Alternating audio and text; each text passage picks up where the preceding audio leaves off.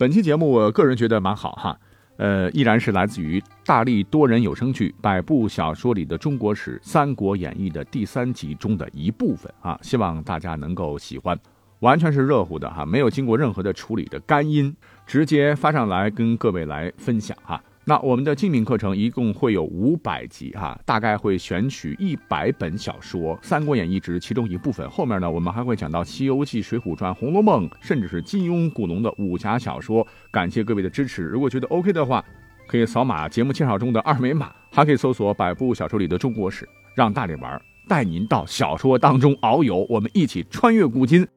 好话不多说，节目马上开始。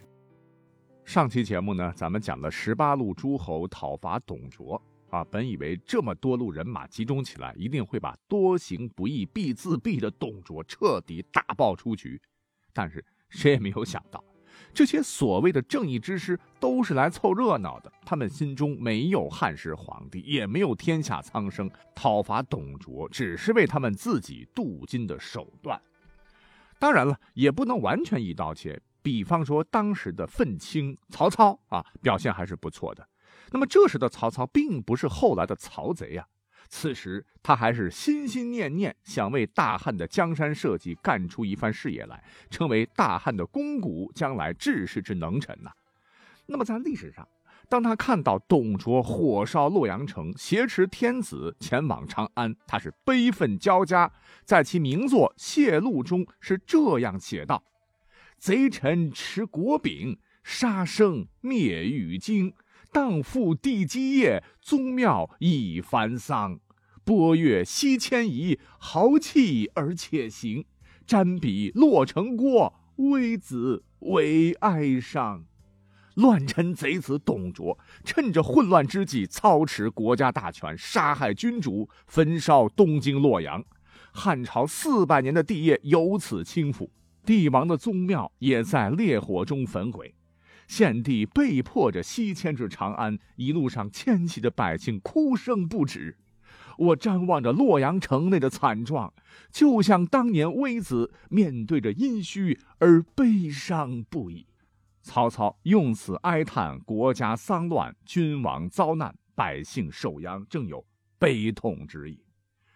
啊！最终啊，曹操还是强忍住悲痛啊，传下命令，全军继续追击国贼，一定要把天子救回来。无奈曹操此时虽有报国之志，可是还没有形成气候啊，人手严重不够。听他指挥的多数都是像曹仁、夏侯惇等一群子亲戚，缺兵少将哈，也没有啥大战经验，仅凭着满腔热血，以寡敌众和彪悍的西凉兵死磕。结果不出意料的啊，被打得鼻青脸肿的回来。那关于这一段曹操早年领兵作战啊，不幸失败的故事呢，《三国演义》和正史是完全对得上。虽然说哈这一次曹操惨败哈，可是，在《三国演义》当中啊，他可是世人眼中的大英雄。原来在此前书中交代哈，董卓还拥兵自重于洛阳城，欺负孤儿寡母，把持朝政的时候呢。他自个儿觉得曹操，嗯，那是个人物，就想拉拢曹操啊。朝中给了曹操一个位置，曾上表推荐曹操为骁骑校尉，跟他一起商讨国家大事。而曹操在此期间呢，也做过一次刺杀董卓的事情啊。不说轰轰烈烈，倒也是荡气回肠啊。这便是《三国演义》当中著名的孟德献刀。书中交代，大忠臣司徒王允。眼瞅着堂堂汉朝几经倒手啊，竟然落在了八竿子打不着的外人董卓手里，着实看不惯董卓倒行逆施，曾气愤的大骂道：“国之大贼，杀主残臣，天地所不佑，人身所同极。”恨归恨啊，可他毕竟也是一文官，能把董贼怎么地啊？思前想后之后呢，王允就决定，不妨呢，假借自个儿过生日之名。把朝中一些个志同道合的保皇派的同仁们请到家里啊，一起来商量如何做掉董卓，匡扶汉室。当天大家也是纷至沓来，应邀落座啊。开始的时候，彼此那还是有说有笑。王大人呐，遥叩方臣，生辰极乐。王大人，祝您如月之恒，如日之升，如南山之寿耳。那祝寿的吉祥话啊，说着说着，彼此寒暄着，好一派和谐景象。突然，王允是话锋一转：“主公，请静一静啊！我要告诉大家一件事其实今日呢，并非老朽生辰。”嗯，什么什么意思？听罢王允之言，大家伙一脸懵啊。那，那你今天请我们来，哦，是这样。今天请各位来，其实是为了我大汉的江山社稷。先帝崩殂，董贼纳斯，废旧立新，广植党羽，培养亲信，统收兵权，控制朝廷，禽兽耳。汉室被奸贼控制，已经风雨飘摇，随时都有倾覆的可能。吾等身为汉臣，吃大汉粟米，领大汉俸禄，应当恪尽职守，誓死效忠大汉。贼人不死，何能拯救万民于水火，还政于主上？大汉也是众位的大汉，今天就问下诸公，愿与吾起誓斩杀董贼乎？王允当时是悲愤交加，泪流满面啊！他最想得到的就是众人异口同声的回答：“愿与大人一起戮力杀贼。”可是，王允失望了，大家伙并没有振臂一呼响应。相反的是啊，估计作为大汉臣子。受他的感染，也想起了大汉当年的荣光。从高祖芒砀山斩白蛇，楚汉争霸夺得帝位，文景大治，国富民强；武帝北征匈奴，封狼居胥，开疆拓土；元帝是陈汤后出，名犯强汉者虽远必诛，震烁古今。而今四百年基业，怎就落得如此下场？大臣们禁不住也流下了伤感的泪水，众人是悉悉嗦嗦的哭成了一片。你一言我一语的说道：“董贼确实不是东西，我们每天做事也都战战兢兢，就怕哪里触怒了这个魔王，性命不保。可他不好对付啊，行武出身，有功夫。猛将吕奉先还是他的义子，两个人形影不离。”咱们空有学富五车的本领，但都无缚鸡之力，如何能抗衡之啊？就在众人一片呜呜的哭声当中，猛然间却冒出了一个极为不和谐的声音，众人还以为是听错了，哎，可是那个人却笑得越来越放肆，哈哈哈哈哈！到底是谁这么没眼色呀？保皇党们抬头一看。发现笑的人不是别人，正是曹操。大家很不高兴，没看到我们都忧心的哭了吗？啊，你这个小年轻在这里笑什么？好没素质！可曹操不管这些，他直接张口开始怼面前这些胡子一大把的人。依曹某人之见，你们在这里哭能解决问题吗？能把董卓哭死吗？若是可以，我愿意带头哭，我还愿意跑到皇宫里面哭，那样离董卓近一些，成功的几率更大。曹操这夹枪带棒的一番话，说的有些人心中很不舒服。你懂啥啊？我们是没有办法，难道你这个宦官之后就有办法了吗？曹操还是不理会这些人的看法，直接对王允说：“司徒大人，我曹某人虽然不才。”但还是有办法除掉曹贼的。现在我已经取得了他的信任，只要您把珍藏的七星宝刀借我，我就可以用这把举世无双的宝刀割下董卓人头，以谢天下。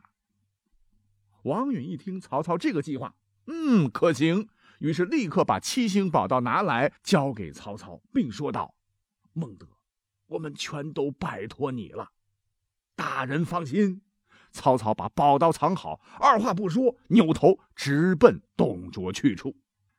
当时应该是天色已晚，哈，董卓正坐在屋里的床上与吕布说话，言谈间，哎，就看到曹操来了，啊，就问孟德呀，本来想找你聊点事儿，咋来的这么晚呢？曹操就说啊，自己的马走得太慢，所以来晚了。董卓听后，这怎么能行呢？来，奉先。去给孟德选一匹好马。这时，吕布出门，那房间当中啊，只剩下董卓和曹操两个人了。曹操深知这是一个绝佳的机会，自己呢一定要在吕布回来之前把董卓杀掉，否则就没有时间了。正好这时董卓体胖啊，坐的有点久，有点累了。五千小眯会儿，孟德啊，你先喝点茶，我们一会儿再叙。便开始侧身而卧，不一会儿，竟然呼噜呼噜的，好像是睡着了。我一看，这不是天赐良机吗？噌啊，马上拔刀准备囊死国贼。可谁曾想到，刀拔出来的时候，曹操却犯难了。难在何处呢？因为董卓实在太胖了哈，胖到睡觉不能翻身。这对刺客曹操来说那是好事可是董卓这一身膘啊，从哪里下手能一刀致命呢？因为七星宝刀当年乃越王勾践所铸造，并不长，万一一刀下去，啊，脂肪太厚了，没有攮到要害部位，董卓没有死，大呼救命，那岂不麻烦了吗？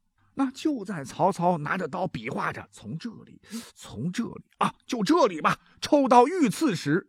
他哪里知道，董卓并没有睡着，他呼噜呼噜的声音是因为身体胖啊，有点躺下喘不上来气，所以董卓这个时候是清醒的。恰好这时，从铜镜当中看到曹操抽刀，哎，这画来画去，哎，慢慢的靠近了自个儿，于是大惊，费尽力气，突然转身急问：“孟德，你这是干什么？”这时恰好咚咚咚咚，吕布也牵马回来了。此刻。曹操内心大惊，可是把刀收回来已经来不及了，这怎么办才好呢？危急时刻，曹操急中生智，他马上扑通双膝跪地，把刀双手高高举起，大喊：“太师，孟德给您献刀了！”啊，这也给吕布了一个先入为主的印象啊。他刚进门，呃，曹操跪那，哦，好像是给义父献刀呢啊。这时候，曹操又趁着董卓。这是怎么还没反应过来哈，就把刀塞到了董卓手中。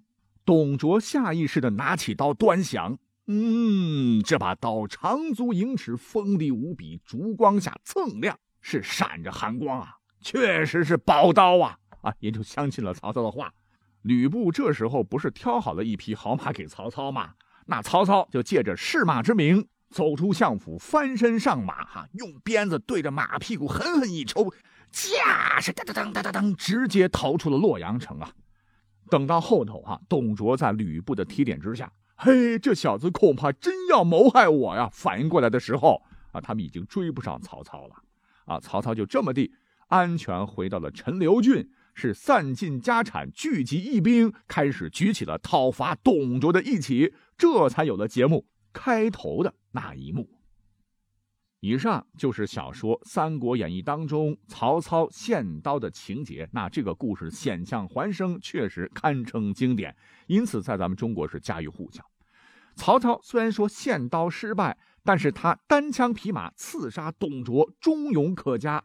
被董卓识破后，临危不惧，安全脱身，也算是有勇有谋。因此，在朝在野都留下了深刻印象哈，也为他后来号召关东诸侯讨伐董卓奠定了基础，还让曹操的形象更加显得立体哈。因此说，这出戏在《三国演义》这本小说当中特别吃重。可是我们是历史节目哈，我们抛开小说，我们大家呢可以仔细的想一想啊，你发现这个故事啊。是不是有很多不通之处呢？比方说里边的曹操行刺失败，自己逃了啊，董卓追不上了。但是董卓难道就不追查了吗？曹操跑了，他留下的刀还在哈。即便董卓这个凉州过来的外来户不知道七星刀是王允的，一查这件事儿，那也瞒不住哈。接着呢，在顺藤摸瓜，就会知道王允为了除掉自个儿，还假扮了一个生日宴。出席这场宴会的都有谁？又是谁知情不报啊？只怕京城又会掀起一场血雨腥风啊！但这些事情啊都没有发生哈，似乎曹操跑了，董卓也就消气了。以董卓这么残暴的人啊，这么劣质的人品，这怎么可能哈？那么就是再好脾气的权臣，面对自个儿差点被人暗杀，那都会暴跳如雷啊啊！因此这个故事罗贯中并没有自圆其说啊，反正吧，我觉得这样写也行啊，精彩才是王道。咱们绘声绘色的讲了孟德献刀，几乎是在同一个时间点哈。那按照《三国演义》的顺序哈，越发精彩的连环计也是接连上演了。所谓的连环计，具体是指哪些计谋？为何正确的说法是将计就计呢？而四大美女之一的貂蝉身上究竟有哪些谜团？她与忠勇无双的关二爷之间有哪些故事？为何有人说貂蝉是后人捏造出来的人物呢？这些问题，咱们下期再聊。